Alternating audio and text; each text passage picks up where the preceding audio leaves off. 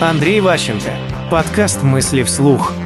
Ролевые позиции. Когда вы говорите что-то, очень большое значение имеет из какой ролевой позиции вы это говорите. Просто слова – это абстракция. Очень важно, кто перед вами.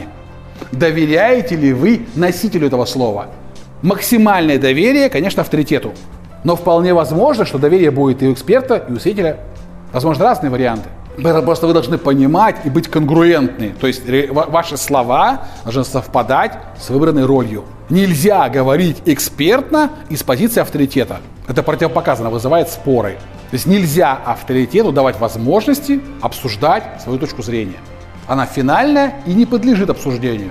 Эксперт может спорить, но он не может настаивать. Если он настаивает, он пытается в авторитета. Это вызывает конкуренцию, вызывает драку. Если он к драке не готов, он проиграет. Свидетелям быть проще всего. Если вы говорите точные данные, вы всегда будете в авторитете, вас всегда будут уважать, будут ценить, потому что вы говорите правду. В кои-то веке нормальный чувак говорит полезные вещи и правдиво. Мысли вслух. По материалам курса Андрея Ващенко «Личная эффективность».